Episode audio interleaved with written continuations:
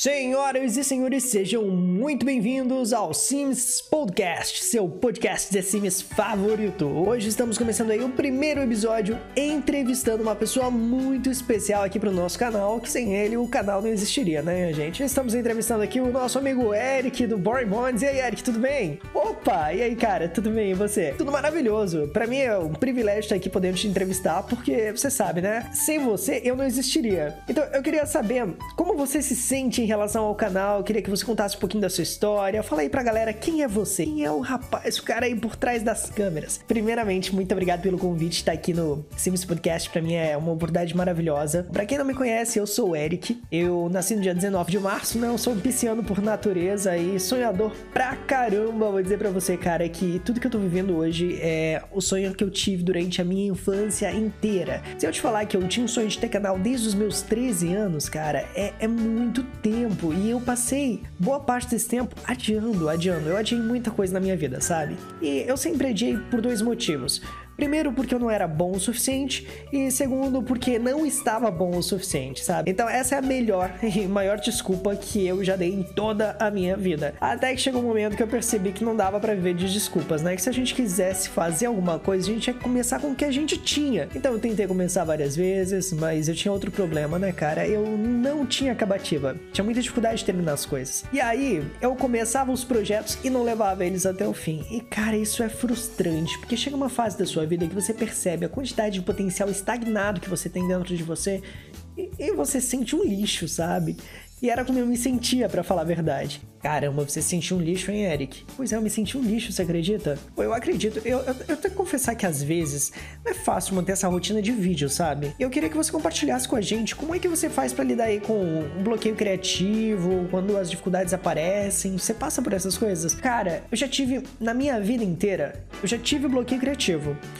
Eu diria que é uma coisa que não existe mais hoje, porque eu enxergo o bloqueio criativo como procrastinação. Eu sei que existe uma, de fato, aí o, bloqueio criativo que prejudica as pessoas, né, que precisam desenvolver o seu conteúdo, mas na minha vida hoje, o bloqueio criativo é a procrastinação. Eu percebo que eu tenho bloqueio criativo quando eu não tô produzindo entendeu? Então, uma das coisas que, uma das coisas mais recentes que eu aprendi é que se você tem um processo, se você tem um passo a passo, se você tem um sistema, você consegue fazer as coisas. Então, graças a esse sistema que eu elaborei, eu não tenho mais essa questão de o que, é que eu vou fazer amanhã, o que, é que eu vou fazer, cara, eu já sei o que eu vou fazer, entendeu? Eu tenho uma, uma parede de post-it aqui no meu quarto, onde eu coloco todos os objetivos que eu tenho pro canal dentro desse período de mês, sabe? Cada mês eu tenho objetivos diferentes.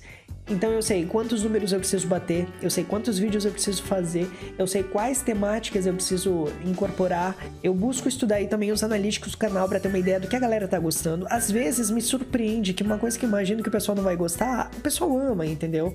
Então, quando você tem um sistema, quando você tem aí esse, esse compromisso pessoal consigo mesmo de bater essas metas, indiferente do que possa acontecer, aí, cara, aí você trabalha no 12. Não existe bloqueio criativo. Mas mas eu confesso para você, levou muito tempo para eu chegar a essa conclusão. E durante muito tempo eu fazia as coisas meio na coxa, sabe? Ah, vamos ver o que vai funcionar e vamos fazendo e tal. Mas agora que tem processo, que eu desenvolvi essa dinâmica de processo, isso me ajudou pra caramba, velho, pra caramba. Toda, toda semana eu também busco fazer testes diferentes, né? Semana passada aqui no canal do Boring Bones, a gente fez aí os testes do, dos shorts, né, do YouTube. Os shorts foram muito legais, aumentaram bastante as nossas visualizações, mas acabaram impactando negativamente no tempo de duração que a galera ficava nos vídeos. Então eu pensei, opa, talvez seja mais interessante, ao invés de postar vários shorts de vídeos que já estão no ar, eu desenvolver conteúdos novos que vão agregar valor para as pessoas, para ver se a nossa retenção aumenta. E de fato, ela aumentou essa semana e isso me deixou bem contente, porque eu vou definindo aí a, a estratégia do canal na tentativa e erro. Eu não tenho medo mais de cometer erro, mas no passado, quando eu tinha bloqueio criativo, eu tinha erro de comer, eu tinha medo de cometer erro. E é aquela coisa, cara, se você não comete erro, é difícil você acertar, acertar tudo, entendeu? Fazer tudo perfeito. Não, não dá, dá muito trabalho. E uma das coisas que eu percebi aqui no canal é que não precisa ser perfeito, precisa estar feito.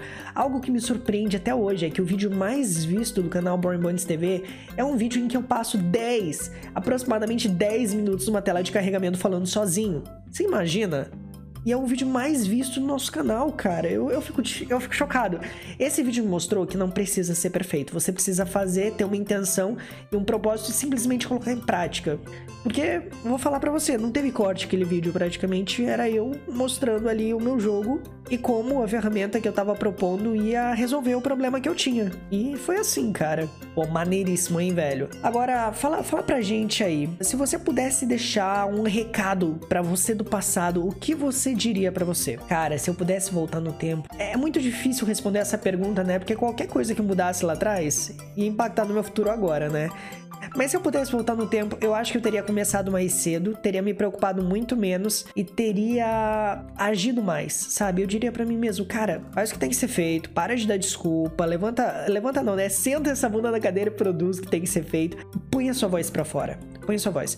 Porque como eu morava com a minha mãe, com a minha família, eu tinha outros compromissos, obviamente, né? Os mesmos que eu tenho hoje. Mas a diferença é que eu não tinha é, a, a, independência que eu tenho hoje para escolher o que eu vou fazer ao longo do meu dia. E eu também não tinha essa liberdade, né? Eu tinha meus compromissos, tinha que fazer o que tinha que ser feito. Então, quando eu conquistei essa liberdade, eu disse, cara, eu cheguei na minha fase adulta, né? Tô na minha vida adulta. O que, que eu quero pra minha vida? eu percebi que trabalhando eu ia desenvolver a minha renda, a renda que eu precisava para sobreviver, mas isso não me trazia a sensação de que eu tava completo, faltava alguma coisa, sabe? Eu me sentia meio frustrado. Eu disse, cara, eu tenho tempo, tenho aí um trabalho que me permite desenvolver minha criatividade, ficar fazendo aquilo que eu gosto ao longo do dia nos períodos livres. Então vamos aproveitar esse tempo para fazer uma coisa que eu queria quando eu era adolescente, foi quando eu comecei o canal, né, cara? Foi a melhor coisa que eu fiz, porque aí a gente entrou aí nessa pandemia em 2020, cara, e eu achei que eu ia enlouquecer. Se eu não tivesse canal, eu não sei o que teria sido de mim, porque o movimento do meu negócio caiu bastante, né? As vendas melhoraram porque a galera tava se cuidando mais, cuidando mais da saúde, mas o movimento caiu e eu não tinha o que fazer nesse tempo livre. Eu disse, velho, vamos ocupar esse tempo livre, vamos produzir. Foi ótimo, foi ótimo de verdade. Então, eu tô te contando tudo isso porque às vezes uma situação aparentemente negativa pode ser o, o empurrãozinho que faltava pra gente gente começar a fazer algo diferente, sabe? Eu acho que isso tudo foi muito importante.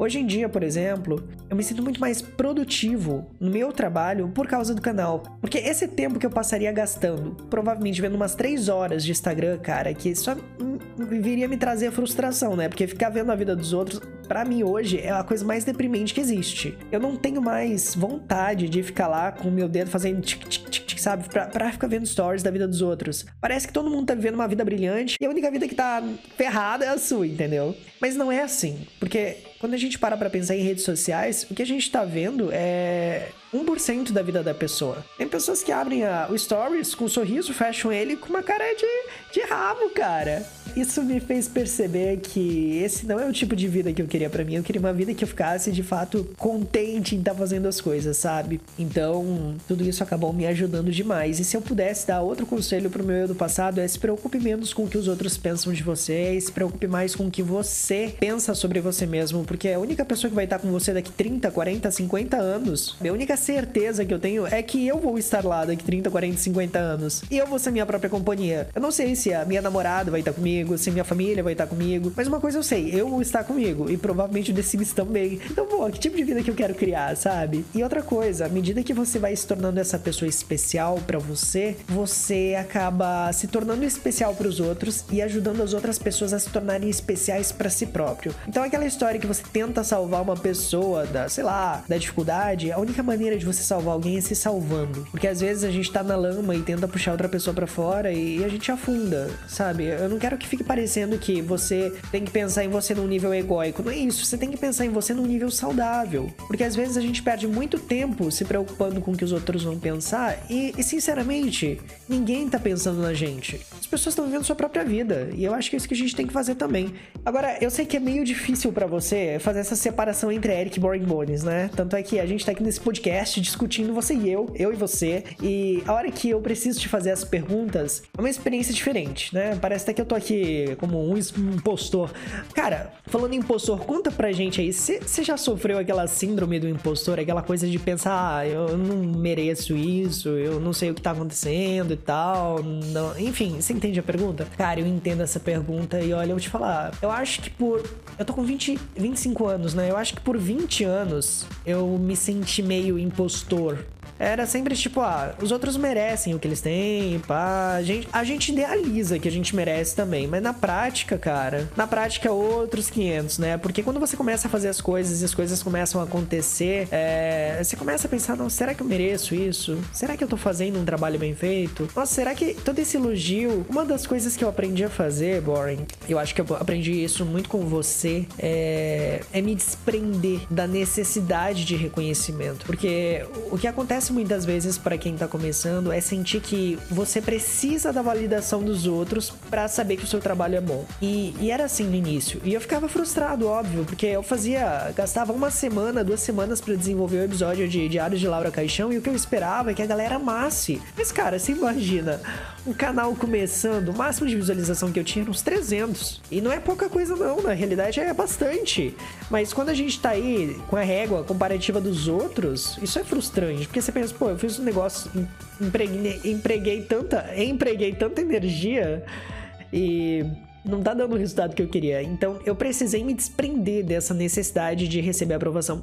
Porque outra coisa, né? Durante a minha vida inteira, antes, a minha infância e adolescência, tudo foi sobre aprovação. Como eu cresci é, sendo filho único e criado só pela minha mãe, eu não tive um pai presente, nem irmãos e tal. Eu sempre sentia que eu precisava ser aprovado, sabe? E, e para falar a verdade, eu acho que isso. Eu acho que isso é natural, é normal, porque como ser social, a gente tá sempre em busca de receber a aprovação dos outros. Tipo, ah, sei lá, dei um presente pra minha namorada, o que eu espero é que ela fique feliz e me dê um abraço, etc e tal. Mas quando você consegue se desprender dessa necessidade de aprovação, quando você consegue desvencilhar o ego da sua criação, cara, isso é fantástico. Isso é fantástico porque você não se frustra se as pessoas não gostarem do que você fez e você não se acha se as pessoas amarem o que você fez. É, é quase como se você fosse exatamente a mesma pessoa que assiste. Eu acho que isso é muito muito importante porque quando a gente pensa num canal, o que acontece muitas vezes no meio do The Sims é que as pessoas que criam conteúdo pro jogo começam a receber reconhecimento e a primeira coisa que desaparece é aquela questão de lembrar que elas também começaram do zero um dia. E aí você fica com o ego lá brilhando, cara. E assim, como eu, eu gosto de falar no canal, né, que nós somos uma família. Como família, a gente tá ali para se apoiar, para se ajudar, para se reconhecer. E eu fico feliz de ter pessoas junto comigo que são quase tão boas ou melhores que eu. Na realidade, a maioria é tão bom ou melhor que eu. Eles são incríveis, cara. É legal ver que você é capaz de inspirar e estar tá junto com pessoas que fazem um trabalho tão bom. Uma coisa que eu gostaria que o pessoal do meu Discord fizesse, cara, é que cada um criasse um canal Tumblr. Claro, as pessoas que querem isso, né? Porque às vezes a pessoa tem talento, mas ela não, não sente essa necessidade de estar tá compartilhando. Mas, velho, eu vou te falar, quantas vezes eu fui inspirado por esse pessoal, não dá para contar, sabe? Então, quando você consegue crescer o canal, é, desligando o ego disso, cada novo seguidor é um presente. Não um presente de número, é um presente, é uma pessoa nova, cara, entendeu? Você tem essa, disti essa distinção. E, e dá para perceber, porque quando o ego tá envolvido, a gente se ofende com qualquer coisa. Se alguém aparecer no meu canal hoje pedindo para mim é, o meu layout da capa, meu layout, minha moldura, Velho, eu dou, eu dou de presente. Isso já aconteceu lá no início do canal. Teve um rapaz, eu não vou lembrar o nome dele agora, mas ele gostou tanto da minha moldura que ele pediu se eu podia fornecer o arquivo PSD da moldura, né? Pra ele usar também. Eu disse, claro, cara, toma aí. Velho, eu acho que isso é maravilhoso. Porque na maioria das vezes as pessoas confundem muito cópia com inspiração. Quando as pessoas estão te copiando, é porque você inspira essas pessoas. Você inspira. Eu acho que isso não tem preço. Porque a gente também é inspirado por outras pessoas. Não existe nada 100% original, criado do zero. Tudo é uma cópia. Eu tenho esse pensamento, pelo menos, sabe? Eu gosto muito de dar créditos quando eu me inspiro na ideia de alguma pessoa. Até porque se a gente parar pra pensar, olha só, o meu formato de tutoriais, que é o que mais bomba no canal, ele já existia antes. A única coisa que eu fiz foi criar tutoriais com todas as informações num lugar só. Mas isso já existia. Só que o problema é que antes, para eu otimizar meu The Sims 3, por exemplo, eu precisava passar por pelo menos cinco páginas lendo matérias para ir fazendo passo a passo. Depois eu precisava de mais uns dois ou três vídeos do YouTube para completar esse passo a passo. Então tudo que eu fiz foi reunir tudo num lugar só. Então você percebe, o formato não é original, mas a forma como eu apresento esse formato, ela acaba sendo original porque é diferente. Não existe um canal onde você tenha um vídeo que mostra tudo tudo. Então eu nem, nem me lembro direito da pergunta que você fez, mas é, eu acho que tem a ver com, com síndrome do impostor, né? Pô, cara, quando você começa a desvencilhar o ego, o eu, e começa a receber todas as coisas boas que o teu trabalho retorna para você, velho, a resposta do público avaliação do público, os dados que você tem dos analytics, eles se tornam apenas métricas para você entender se o seu conteúdo tá funcionando ou não. E hoje em dia, se eu tenho algum conteúdo que não funciona, mas eu quero continuar produzindo, cara, eu continuo produzindo. Tipo, os meus tutoriais de Sims 4, eu achei que eles iam explodir, mas a, alguns deles não explodiram. Mas eu quero fazer esses tutoriais porque eu quero jogar The Sims 4, eu sinto essa necessidade aí, né, de melhorar o The Sims 4. Mas então eu continuo produzindo. Porque não importa se bomba ou não, o que importa é a minha intenção por trás. Às vezes as pessoas ficam muito presas aos analytics e elas deixam de fazer aquilo que elas gostam para fazer aquilo que o público gosta. Eu acho que tem que ter um equilíbrio entre o que você gosta e o que o teu público gosta. Porque se eu fosse fazer o que o meu público gosta, eu estaria jogando outros jogos além de The Sims, mas eu não tô com interesse de fazer isso nesse momento. É, eu provavelmente estaria fazendo vídeos um pouquinho diferentes, mas eu sinto que para ter originalidade no sentido de ser quem eu sou, eu preciso tomar algumas decisões. E boa parte dessas decisões é saber dizer não pro tipo de conteúdo que eu não estou disposto a fim de criar. E é por isso que eu não tenho esse bloqueio criativo, né? Em relação à pergunta anterior. Porque boa parte das vezes que as pessoas têm bloqueio criativo, elas estão focadas em agradar todo mundo. E como eu passei 20 anos da minha vida vivendo para agradar todo mundo, cara, dos 20 pra frente eu chutei um balde e disse: dane-se, dane-se. Eu cansei. Eu vou contar uma história rapidinho para você entender quando que eu decidi parar de viver essa vida para agradar os outros, tá? No terceiro ano do ensino médio, eu tava prestes a me formar, eu tinha um espaço de nutrição e minha rotina de dia era assim: eu ajudava minha mãe no espaço dela de manhã, aí eu ia correndo pro restaurante às 11h30 fazer um prato de pedreiro, comer em 10 minutos, eu saía correndo de lá, ia pro meu espaço atender os clientes. Cara, eu chegava no meu espaço todo ceboso, sabe que é suado, cabelo suado, porque eu literalmente eu corria para chegar a tempo. Atendia o pessoal, daí à tarde eu voltava correndo pro espaço da minha mãe, atendia o pessoal lá, ajudava ela, e à noite às vezes eu ia atender, né, no fim da tarde, depois voltava correndo e ia pra escola, né, às 7, 7, 7 e meia, nem me lembro. Chegou um momento, cara, que começou a sair umas bolas no meu pescoço e aquilo ali começou a me deixar muito fraco eram. Eu, eu, não vou me lembrar o nome do negócio. Mas linfomas, eu acho, linfonodos, alguma coisa assim. E aí, cara, eu comecei a ficar fraco, fraco, fraco, fraco, não conseguia comer nada. Só, só descia abobrinha e água pela minha garganta. O resto não tinha condições, não descia, rasgava, a sensação era horrível. E aí, eu fiquei de, de cama, né? Claro, uma semana ali, a minha mãe cuidando de mim todo dia. Aí a, a gente ia pro hospital, fazia exame de sangue, meus. meus uh, minhas plaquetas estavam desaparecendo. Uh, aí eu fui fazer um exame e o médico disse assim: Cara, se vocês puderem ir para São Paulo, sei lá, para um hospital maior, se vocês tiverem essa oportunidade, façam isso, porque as chances de você estar tá tendo um câncer no sistema linfático são enormes. Velho, imagina, velho. Eu lembro que eu ficava deitado na maca da minha mãe, que minha mãe ela também é massagista. Eu ficava deitado lá enquanto ela cuidava dos, dos clientes com a nutrição. E eu pensava, velho, o que, que eu tô fazendo da minha vida, cara? Tô cuidando de todo mundo e a única pessoa que não tô cuidando sou eu. Sabe? Eu cuido de todo mundo, dou valor para todo mundo. E a única pessoa que não dou valor sou eu. Cara, eu ficava lá e a minha mãe chorava, atendia o pessoal, ia lá lavar louça e chorava, porque ela tava desesperada, né? Assim, imagina. Eu me nutrindo, me alimentando bem desde, sei lá, desde os 10 anos de idade, de repente parece aí com câncer do sistema linfático, velho. Isso daí é devastador. Naquela marca eu tomei a decisão de nunca mais colocar os outros à minha frente. Não no sentido negativo, mas no sentido de me, me valorizar, sabe? De me priorizar. Então, foi assim, ó. O último dia antes de eu melhorar, quando eu tomava água, parecia que eu tava engolindo espinho. A sensação era horrível, horrível. Mas no fim eu melhorei. É, eu, eu não sei explicar até hoje o que aconteceu. Eu não sei se foi um, uma bactéria, um vírus, o que que era. Eu sei que a, as minhas amígdalas seguraram essa inflamação ali na, no meu pescoço e e depois eu consegui melhorar. E a partir dali, cara, eu disse: chega, chega, eu vou me priorizar. E foi quando eu tomei a decisão de aprender a falar não. E, e pasme, acredite se quiser, eu precisei ler livros sobre isso. Cara, eu tenho mais de 70 livros aqui na minha biblioteca em casa. E para cada fase da minha vida eu comprava um livro diferente. Sabe, quando eu era mais jovem eu comprava livro, livro para aprender a empreender, a prosperar. Depois eu comecei a comprar livro para desenvolver melhor a minha espiritualidade, depois a minha mentalidade. Aí quando eu começava a sofrer de amor, comprava livro para aprender a amar. E velho, quando eu precisei aprender a dizer não, eu tive que comprar livro também. E existe livro que te ensina a fazer isso, cara. Quando eu precisei, por exemplo, ah, sei lá, conquistar minha namorada, eu precisei ler livros sobre linguagem corporal, porque eu não tinha noção nenhuma de como era, sabe, essa coisa. Eu, eu nunca fui um adolescente namorador. Pelo contrário, passei minha infância inteira sem ter ninguém. Minha, minha infância, não, desculpa, minha adolescência. O primeiro beijo que eu dei foi aos 15 anos, então você tem ideia, né?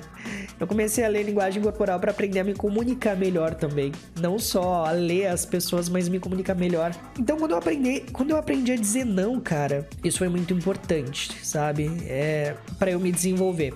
E aí as coisas foram acontecendo, né, cara? O que tinha que acontecer aconteceu. Aí eu fui conhecendo outras maneiras de viver a minha vida, fui construindo isso ao longo do tempo. Aí passaram-se vários anos ali, eu conheci a Yasmin. A Yasmin foi uma pessoa muito importante para eu conhecer porque eu literalmente era um cara que vivia no mundo da lua, nos sonhos. Eu podia ter um canal de 10 milhões de seguidores na minha imaginação, para mim aquilo ali seria verdade. E eu não precisaria mostrar para ninguém. Mas quando eu conheci a Yasmin, ela era uma pessoa que precisava ver para crer. Eu disse, cara, eu tenho que trazer essa vida que tá nos, na minha imaginação para fora. Eu preciso tornar isso real. Porque se eu ficar na minha imaginação, eu vou perder essa garota. Essa garota é maravilhosa. E aí, cara, foi aí que eu comecei a trabalhar para trazer as coisas pro mundo físico, né? E aí eu descobri essa sala onde a gente tem nosso negócio hoje, que posteriormente acabou crescendo e se tornando nosso apartamento.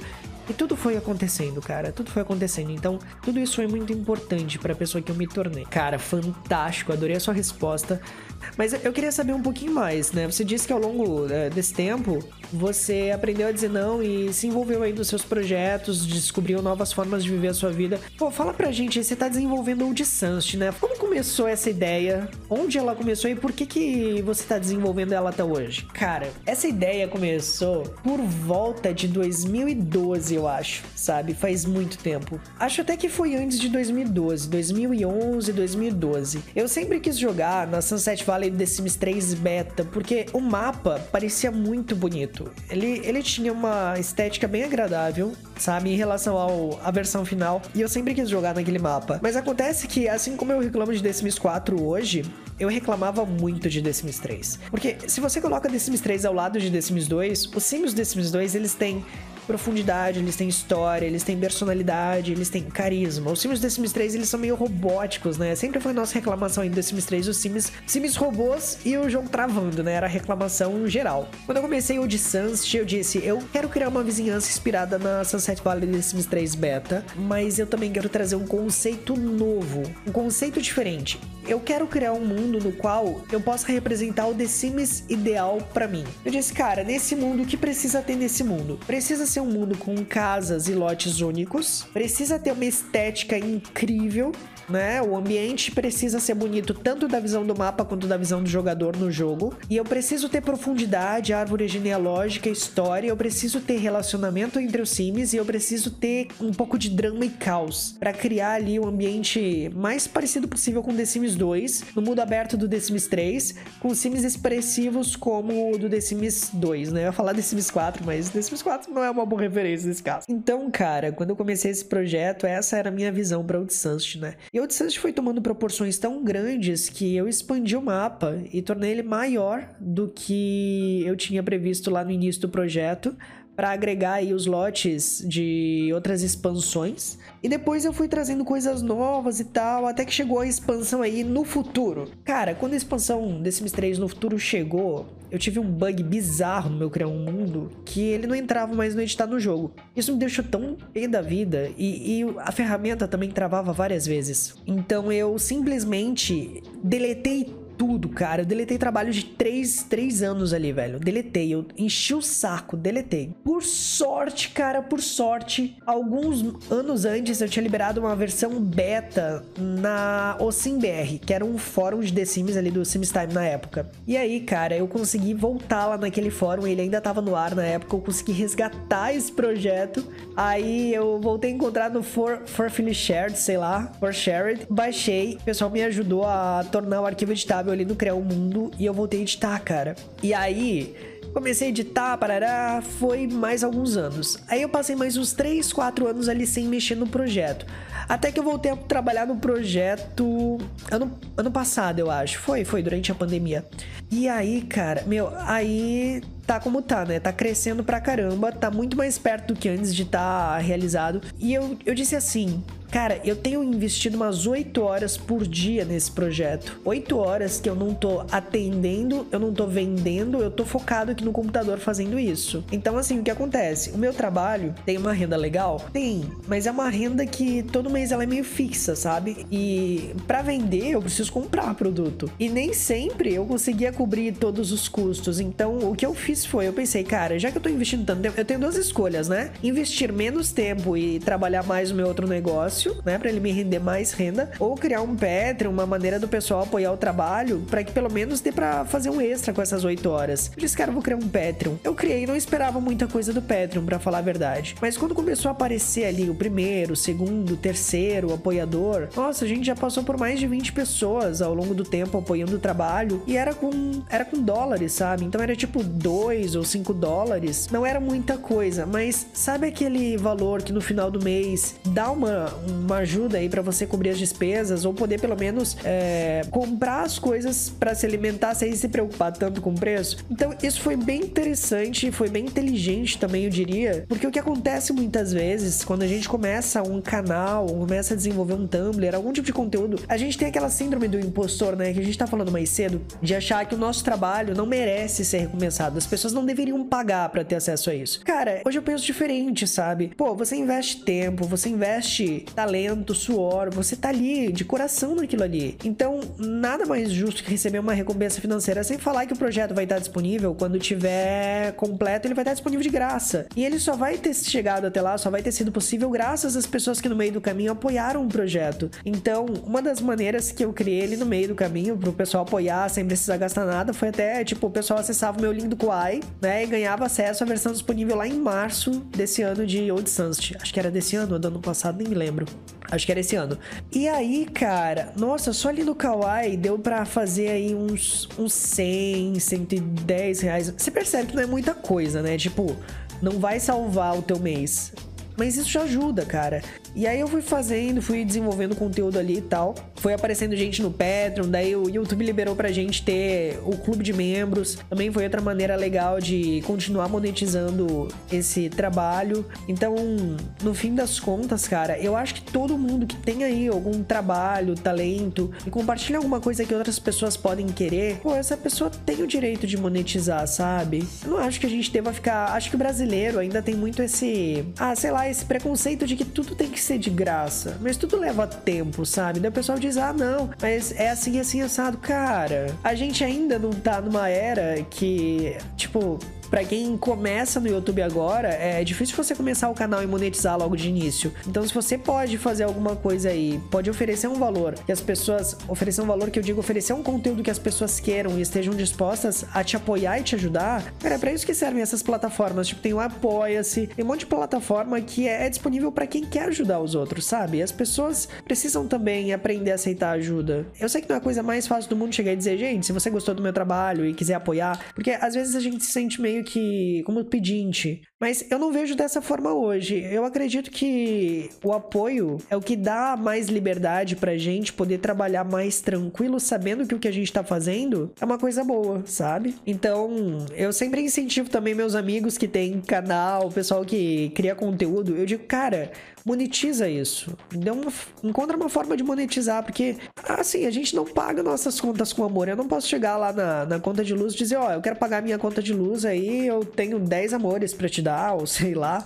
Você aceita aí em abraço, pagamento do cartão de crédito, entendeu? Eu tô falando isso levando em conta que eu hoje tenho uma vida adulta, vivo com a minha namorada, ela tem trabalho, eu tenho trabalho. Se você tem um objetivo, começa a trabalhar cedo nele. Enquanto você mora com os pais ainda, porque velho, velho, quando você mora sozinho, quando você mora sozinho e tem despesa, é um pouquinho mais difícil, mas não é impossível, entendeu? Pô, quando você é adolescente e os pais pagam sua comida, conta de luz, água, etc, cara, meu Deus, agradeça aos pais, seja feliz e faça o seu trabalho, antecipe essa parte da tua vida, porque eu comecei com 24 anos. Gostaria de ter começado com 14, quem sabe eu teria chegado aos 24 já com uma renda bem estável, sabe?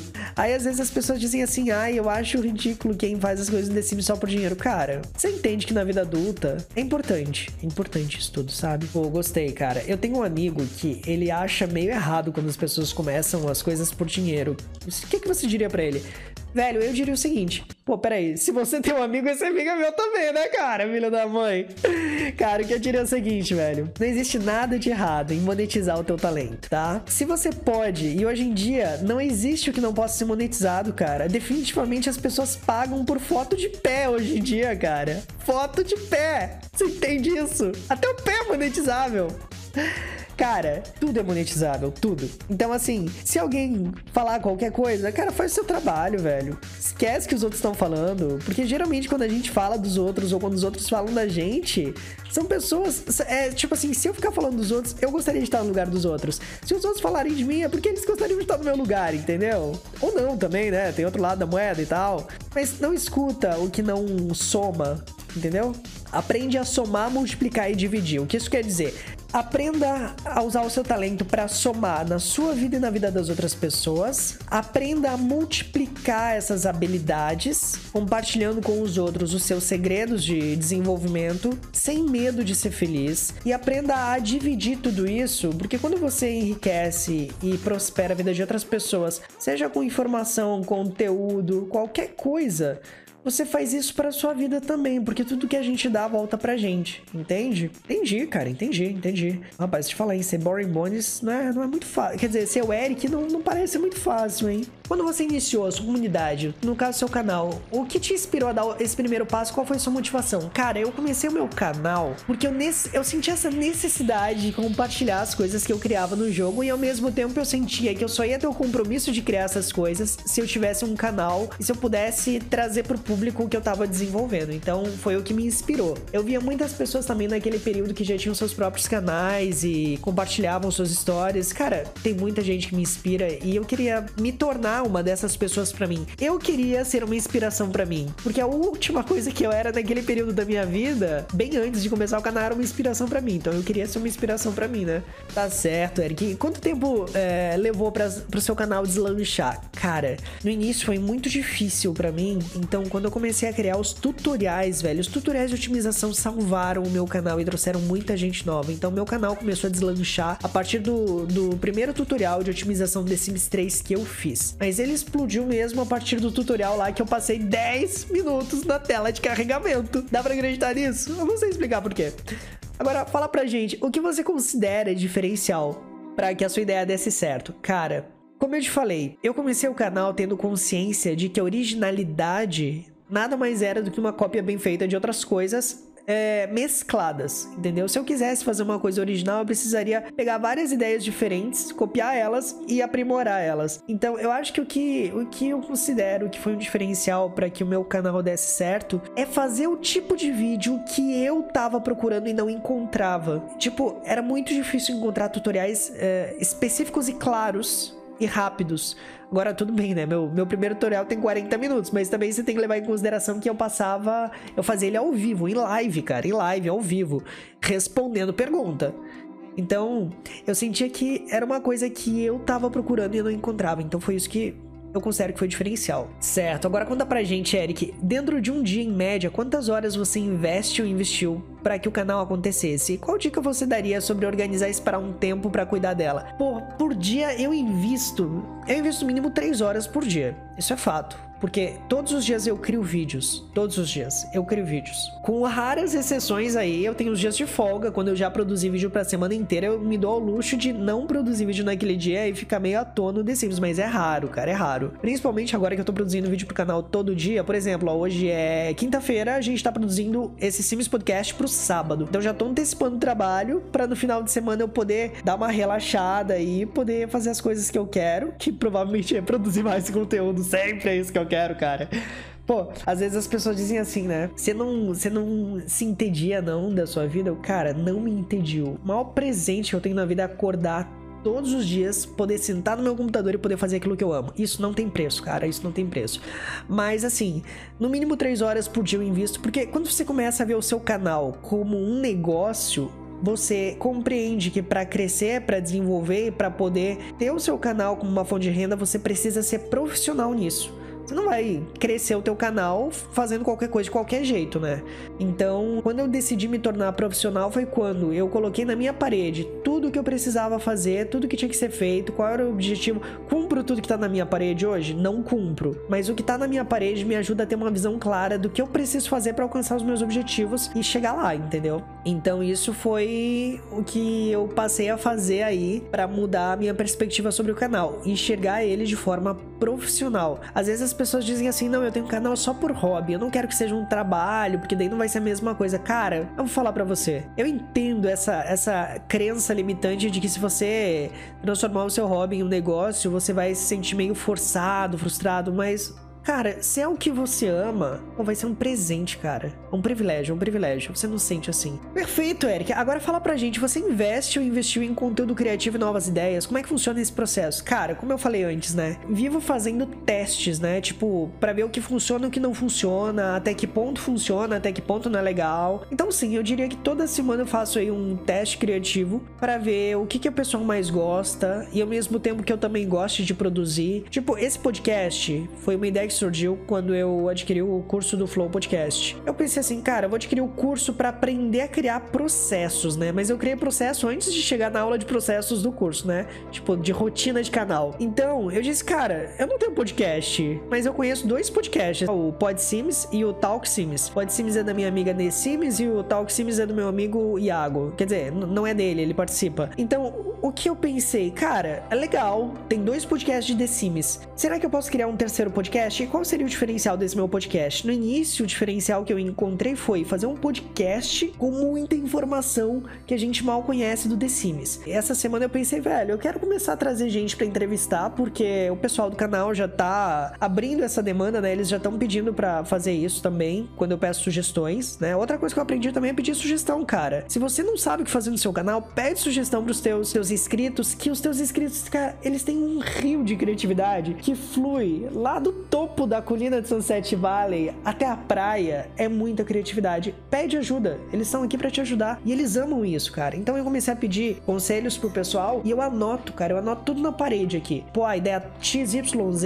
é, ideia de podcast, ideia de vídeo. Então foi o que eu comecei a fazer, sabe? E esse foi o processo que eu, que eu acabei desenvolvendo aí para ajudar o meu canal a dar um boom, principalmente nesse mês que eu comecei a fazer esse trabalho diferente, né? De levar o canal de maneira mais profissional. Eu entendi, Eric. Na sua opinião, o que é preciso para ter um conteúdo de qualidade? Cara, conteúdo de qualidade. Pô, essa, essa pergunta ela é um pouco complexa de responder, porque o segredo para crescer em qualquer rede social não é a qualidade e também não é a quantidade, porque tem muitos canais que postam todos os dias horas e horas e horas de live e continuam pequenos. Então, eu acho que para ter um conteúdo de qualidade, primeiro, você precisa gostar do que você faz. Eu vou tentar não ser muito superficial nas minhas dicas, tá? Você precisa gostar do que você faz, você precisa analisar as métricas e estudar o que funciona e o que não funciona, você precisa estar sempre aberto para aprender coisas novas e você pode pegar um material que você já criou um ano atrás e reformular ele, sabe? Fazer reciclagem. Uma das coisas que eu aprendi com os shorts é que fazer reciclagem é muito bom.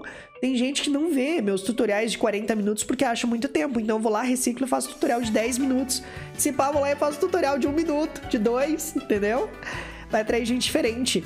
Então o conteúdo de qualidade ele está muito mais relacionado ao nível de abertura que você tem para compreender que você não sabe de tudo e aprender coisas novas do que a fazer algo perfeito, entende? Meus vídeos não são perfeitos, eles estão longe de ser perfeitos, mas eles funcionam e eles funcionam porque são simples de fazer, são simples de editar, simples de postar e simples de assistir. Definitivamente, às vezes eu pego, abro uma live e faço um vídeo lendo uma matéria.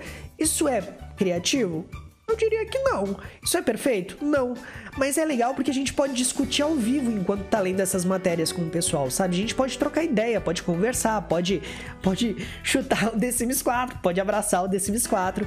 Isso acaba se tornando muito mais autêntico no sentido de que você fica livre para ler, para falar e para se expressar. Não é editado o negócio, é, é fluido, entendeu? É orgânico. Então, eu acho que é isso. Eu dei uma boa resposta. Eu ia falar mais alguma coisa, mas eu me esqueci, cara. Se eu lembrar, eu falo. Tá bom? Tá, tudo bem, tudo bem. Agora, fala aí pra gente, Eric, você foi influenciado por algo, alguém, ou você se inspira em você mesmo? Muita gente me inspira. Por exemplo, ó, a ideia do podcast, ela veio quando eu vi o formato de vídeo que o, que o Strike fazia, sabe? Aqueles vídeos informacionais sobre The Sims. Eu disse, cara, eu posso fazer uma coisa parecida com isso, mas no formato de podcast. Que aí foi o que eu fiz. Aí era um vídeo roteirizado. Vídeo não, né? Era um podcast roteirizado que era só áudio. O legal é que o Strike, ele tem um trabalho mais complexo, ele tem os vídeos, então leva um pouco mais de tempo para fazer. Mas eu me inspirei nesse trabalho do Strike para fazer o formato do Sims Podcast. E aí, agora, eu tô analisando, estudando outros podcasts, tanto de The Sims quanto não de The Sims, pra aperfeiçoar esse formato e trazer uma linha diferente para ele, entendeu? Pô, entendi. Então, assim, eu sou inspirado pelos meus amigos que estão sempre aqui na, no nosso canal do Boring Bones. As pessoas que eu sigo, Angela me inspira pra caramba aí no desenvolvimento da minha cidade. Às vezes eu gosto até de competir, mas não é uma competição explícita, tipo, ah, eu tô competindo com a Angela. Não, é tipo, eu estou competindo comigo, competindo com a Angela. Sabe aquela competição bobinha? Tipo, ah, olha só, Angela fez aquele lote, eu vou fazer um lote assim, assim, assado. Mas é, é, é coisa boba, só porque é divertido competir, sabe? Então, pô, eu sou inspirado pela Angela. As minhas thumbnails novas aí, quando eu senti que precisava mudar o formato também, é, o início, a inspiração inicial foi o canal do Yagud, mas depois que eu conversei com ele, ele me deu umas sugestões aí, ele disse, pô, cara, ó, identidade visual é uma coisa muito forte em cada canal. Se você tiver uma identidade parecida com a minha, você vai perder sua originalidade. Eu concordei com ele, eu disse, tá certo, então vamos, vamos revisar aqui o meu formato, né, de thumbnail. Eu revisei e consegui fazer um formato melhor do que eu tava fazendo antes. Então, o canal dele me inspirou para isso. Pô, meu amigo Elvis 76 Play, quase toda noite tá ao vivo. Quero eu um dia chegar nesse nível de ter esse compromisso com o meu público de poder dizer, pô, gente, todo dia tal hora eu vou estar ao vivo na Twitch, que é uma coisa que hoje eu não tenho, entendeu? Então é uma pessoa que me inspira. Outras pessoas que me inspiram, deixa eu pensar aqui. Pô, cara, esses canais de séries de The Sims, que, que tem essas séries animadas, cara, tem uns canais aí que eu gosto pra caramba. É, não vou dizer assim que me inspiram no sentido de criar conteúdo, mas me inspiram no sentido de me, me fazer perceber que The Sims tem tantas funcionalidades quanto as que eu imagino que tenha. Então acaba sendo inspirado para jogar o jogo, né? Eu acho que é isso. Eu acho que todo canal de The Sims que eu já vi na minha vida, todo, sem exceção, todo canal de The Sims que eu já vi na minha vida me inspira. É difícil dar nome, porque sempre que a gente tenta nomear as coisas, a gente deixa de fora muitas outras coisas, entende? Tudo que eu tenho contato. E eu tenho uma. Eu tenho. Cara, no meu YouTube é muito louco as sugestões de vídeos que o YouTube tem para mim. Porque eu tenho umas sugestões de vídeos doidas. Tipo, olha só, eu tenho Flow Podcast, eu tenho Deriva, tem música, tem, tem negócio de jogo que não tem nada a ver com The Sims, tem história de outros mundos, tem como, tipo, resumo de filme. Então, isso dá uma ideia de quão. Uh, eclético é o meu gosto por vídeo e como isso trabalha tudo junto para me inspirar a criar formatos diferentes pro meu canal. Porque às vezes eu vejo um formato assim, tipo, sei lá, vamos, vamos dar um resumo, uma, uma ideia bem boba. Eu vejo um resumo de um filme, aí eu vejo um episódio cortado de um podcast e daí eu vejo mais um vídeo de The Sims. Aí eu penso, pô, cara, eu podia fazer aí um filme com tal ideia assim, tipo, pegar a ideia do filme resumido, transformar num episódio de podcast e fazer uma animação no YouTube, no, no The Sims, entendeu? Tipo, eu não faço isso na prática hoje, porque eu tenho preguiça, pra falar bem a verdade. Mas eu acabo criando umas ideias meio malucas, sabe? Eu acho que tudo que a gente tá consumindo durante o dia inspira a gente se a gente souber usar isso a nosso favor. Porque existe aquela coisa, cara. Você pode passar horas e horas e horas absorvendo conteúdo na internet e depois disso sair se sentindo um lixo. Lixo no sentido de você se sentir cansado, exaurido, consumido. Eu chamo isso de obesidade mental. É quando você consome demais e faz de menos. Quando eu percebo que eu tô entrando nessa neura de consumir muito muito conteúdo e fazer pouco, eu fecho o YouTube ou deixo uma música tocando e vou lá e faço, cara. Eu tenho que transformar tudo que eu aprendi em algo. Porque eu vou falar para você, quando eu era adolescente, cara, lembra que eu falei que eu tinha mais de 70 livros, né? Claro, lembro. Então, eu lia pra caramba. E o que me frustrava é que eu não aplicava nada, cara. E quando você tem conhecimento, tem expertise e não faz nada com isso, pô, cara, isso te frustra de um jeito que você chega a ficar deprimido. E aí, quando, quando eu passo por essas neuras, cara, eu fecho tudo e vou trabalhar trabalhar. Vou trabalhar, vou fazer as minhas coisas, ou eu saio caminhar na rua, extravasar um pouco da energia. E é por esse motivo que eu não passo mais de 20 minutos no Instagram hoje. Entendi, Eric. E fala para mim, sobre uma equipe, você trabalhou sozinho, teve pessoas que te deram um suporte, como é que você as identificou e recrutou? Cara, com o canal Boring Bones eu dei muita sorte. Sabe? Porque do início eu tinha aí a galera que me ajudava na, na, na dublagem da série. Tinha, claro, a cidade do Sims que também sempre teve ali disponível para me apoiar e compartilhar aí o meu conteúdo. Mas em relação ao Discord, eu tive sorte porque eu atraí pessoas incríveis que nos ajudaram a transformar o Discord, nosso servidor, no que ele é hoje, né? E uma dessas pessoas incríveis que fizeram um excelente trabalho lá com a gente foi o Felipe. Felipe, desde sempre, né, cara? O Felipe saiu, voltou, saiu, voltou. Mas ele foi um cara que definitivamente profissionalizou o nosso servidor. Porque no início, cara, o nosso servidor era muito louco no início, velho. Não tinha nada. Tipo, quando eu comecei o servidor, eu comecei ele com a intenção de criar um inventário onde os tutoriais ficariam com todos os links e os conteúdos de download sugeridos ali. E aí o Felipe fez disse, cara, a gente pode transformar isso numa coisa maior. E a gente foi trabalhando junto, e é muito, muito mais ele do que eu, né? E transformou o nosso servidor no que ele é hoje. E, consequentemente, eu tive mais liberdade de tempo para investir no canal criando conteúdo. E ele também dava várias sugestões. Hoje, quem tá ajudando a gente lá no Discord é o. É a. Caramba, hein, Eric? Pô, eu ainda vou decorar esses nomes, tá, gente? É que eu não estou acostumado.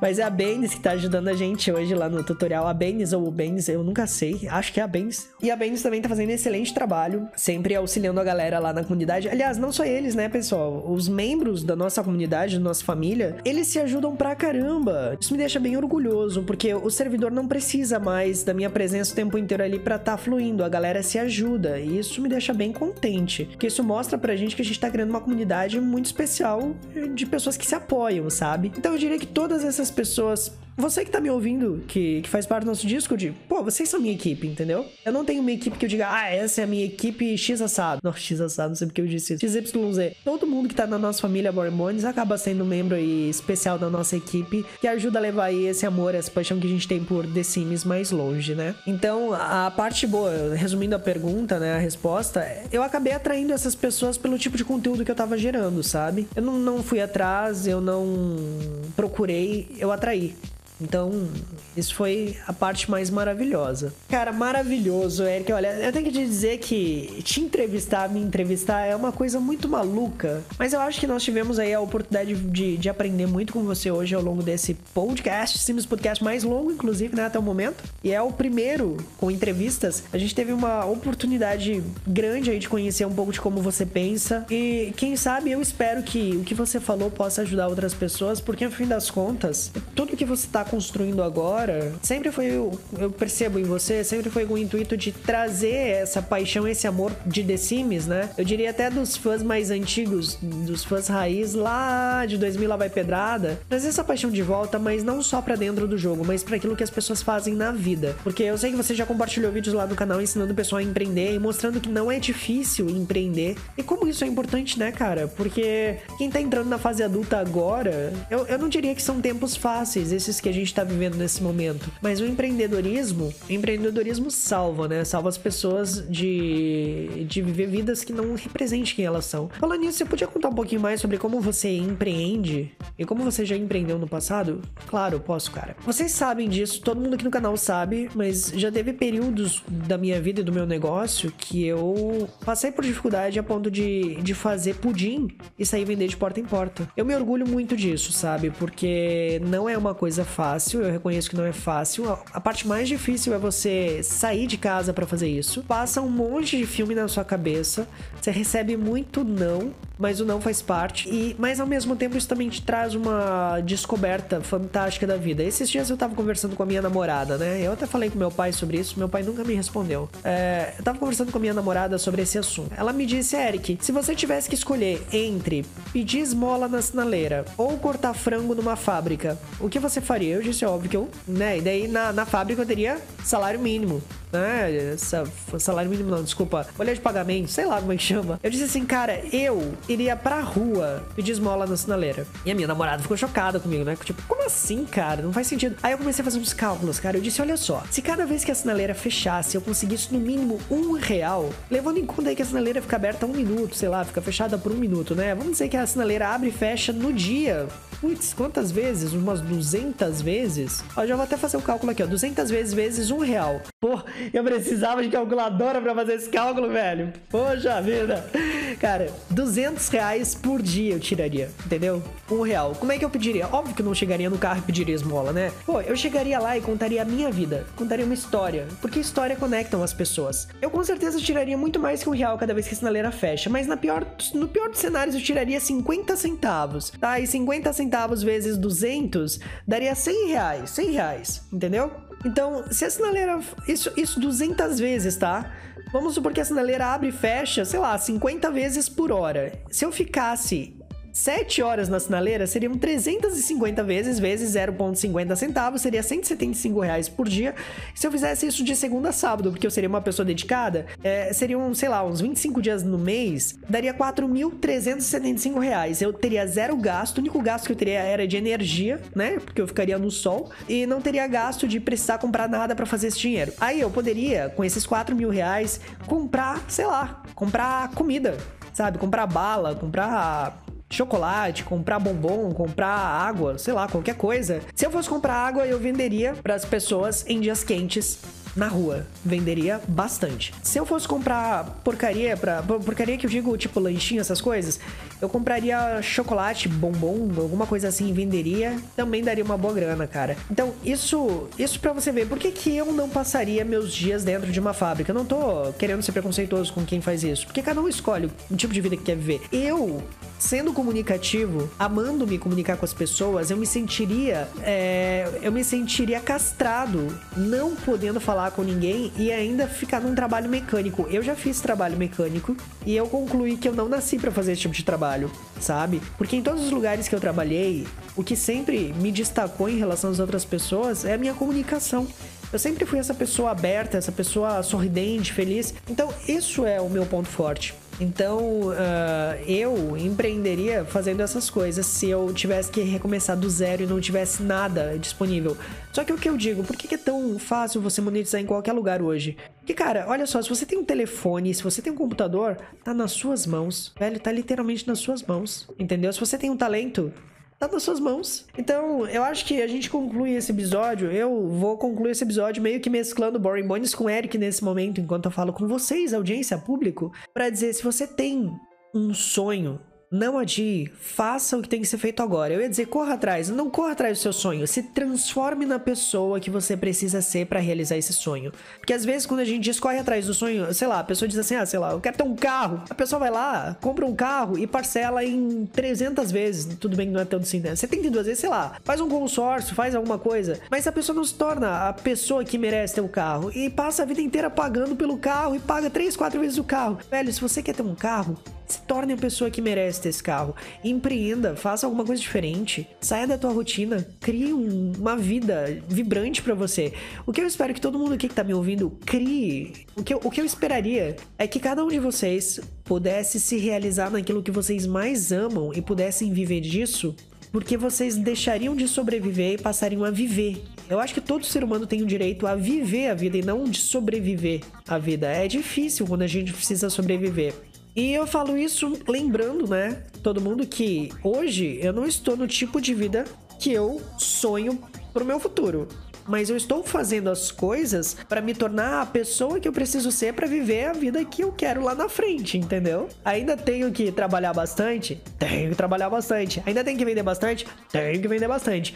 Ainda preciso lidar com algumas pessoas que eu não gostaria de precisar lidar? Ainda preciso fazer isso, porque faz parte da vida, né? Nada vem fácil, mas tudo é simples. E tudo se resume a simplesmente aplicar aquilo que você sabe que tem que fazer. E se você estiver passando por qualquer problema de bloqueio criativo, criativo, cara, a melhor maneira de lidar com bloqueio criativo é fazendo alguma coisa. É o meu ponto de vista sobre esse assunto. Se você ficar parado, choramingando, se entristecendo, deprimido, isso não vai. Tá bom. Talvez você precise passar um, dois, três dias sentindo tudo isso para sair dessa inércia, né? Porque aquela velha história da inércia. Um objeto parado tende a permanecer parado e um objeto em movimento tende a permanecer em movimento. Você quer ficar parado? Fica parado. Mas vai chegar um momento que tu precisa entrar em movimento, senão as coisas não vão mudar sozinhas, sabe? Confie no processo. Hoje em dia eu eu faço as minhas coisas aqui, eu não sei como tudo vai acontecer mas eu sei que eu preciso fazer algumas coisas e é o que eu faço. O restante, cara, cara, o restante, o universo, Deus, conecta tudo isso e as coisas passam a acontecer, entendeu? Não dá para explicar, só dá para viver. Então, se você tiver com bloqueio criativo, tiver em dúvida,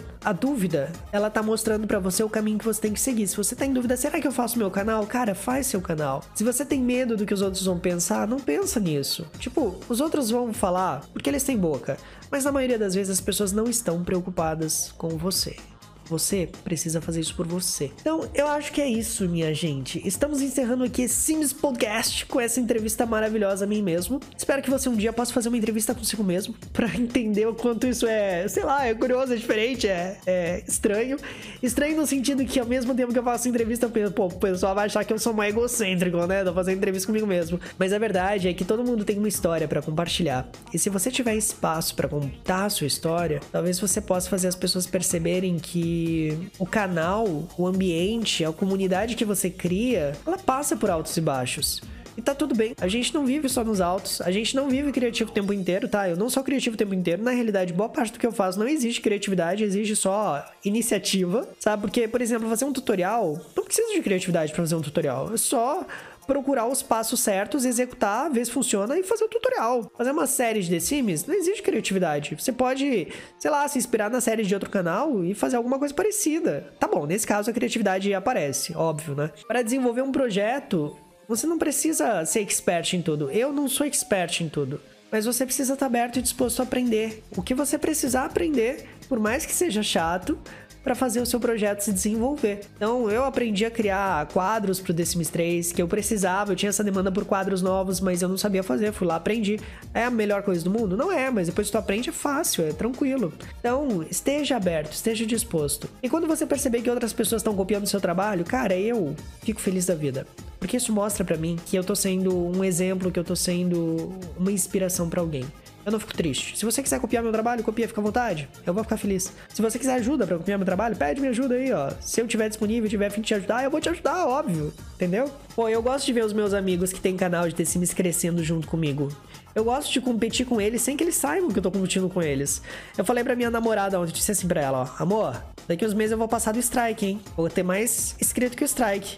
Eu disse, pô, o Strike é meu amigo, né? Mas se ele não se mexer, eu vou passar ele, hein? Eu vou passar. E eu digo pro Strike, Strike, vai lá e posta, cara. Aí Strike vem e conversa comigo, pô, será que eu faço assim? Será que eu faço de velho? Faz, faz, cara, faz. Você já devia ter feito, vai lá e faz, cara. E, e é legal isso, cara. É legal você ter amigos com quem você pode conversar, você pode crescer, você pode pode competir, você pode brincar, você pode ser você mesmo e ainda crescer. Cara, é legal você ter essa liberdade com as pessoas. Eu, eu diria que hoje em dia eu tenho liberdade pra conversar até com gente que tem mais de 100 mil inscritos no canal deles e dá, sei lá, na realidade, todo, entre aspas, puxão de orelha que a gente dá no outro, a gente tá dando na gente, né? Então quando eu falo pros outros, eu tô falando pra mim. Que a gente não faz, a gente não dá nenhum conselho que não seja um conselho que a gente precisa receber, né? Também, poxa vida. Pô, tem um amigo lá que ele tá fazendo uma série, mó tempão de, pô, cara, vai postar quando essa série hein? Só vou começar a dar opinião quando você postar a série, porque dele vem pedir ideia. Eu só vou começar a dar opinião quando você postar essa série. Quando eu postar, eu não vou ficar mais perdendo meu tempo aqui contigo.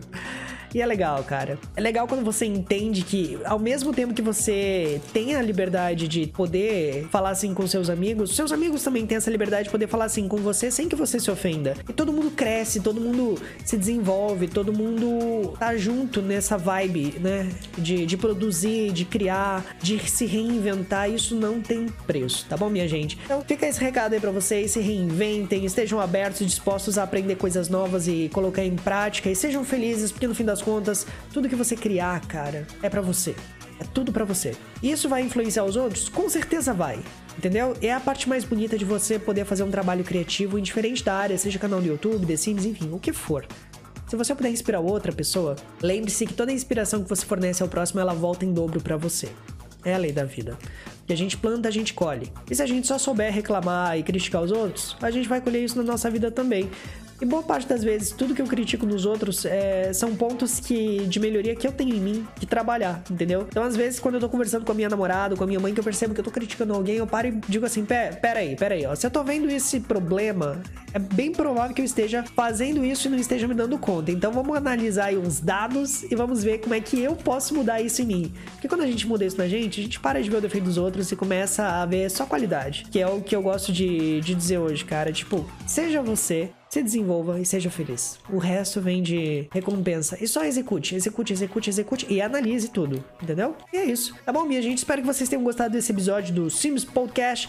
Lembrando que se você quiser apoiar o nosso trabalho aqui no YouTube, você pode se tornar membro, clica no canal Seja Membro aqui embaixo. Isso vai ajudar demais aí pra gente poder ter mais tempo e autonomia para desenvolver Old Sunset, criar ainda mais lotes e modificações mensais até ela ficar pronta. Se você quiser apoiar a gente no Patreon, tiver umas doletas aí para gastar, quiser apoiar a gente financeiramente com um pouquinho mais no Patreon lá, a gente recebe em dólar, então eu vou agradecer demais. O link do Patreon também tá aqui na descrição, tá? Ali no nosso link do Bacons no YouTube. E se você gostou desse conteúdo, compartilha ele com algum amigo, porque existem outras formas de você ajudar a gente. E essas formas são assistindo o vídeo até o final, assistindo os comerciais que aparecem no vídeo, compartilhando com seus amigos, curtindo, deixando a sua opinião nos comentários. Por favor, deixe a sua opinião nos comentários. Quero saber o que você achou de Sims Podcast. Você achou que eu viajei muito na maionese, se você achou legal, fala o que você aprendeu com, com a gente hoje, que comigo e com o Boring Bones. Que Boring Bones e eu somos uma pessoa, mas ao mesmo tempo somos duas, né? De vez em quando eu digo, cara, eu preciso deixar o Eric de lado e trabalhar no Boring Bones. E às vezes eu digo, pô, o Bones tá trabalhando demais e a vida pessoal do Eric precisa receber um pouquinho mais de atenção. Vamos dar um pause e vamos viver a vida, tá bom? Deixa, deixa aí nos comentários a sua opinião e eu vejo vocês no próximo vídeo. É isso aí, muito obrigado por acompanhar o Sims Podcast até aqui. Rapaz, tomara que esse vídeo tenha ficado legal, tomara que esse podcast tenha ficado legal, tomara que esse episódio tenha ficado bom. Beleza, gente? É isso aí, vejo vocês na próxima aí. Dag, dag! Tenham todos um excelente final de semana e uma excelente semana que tá vindo por aí. Fui.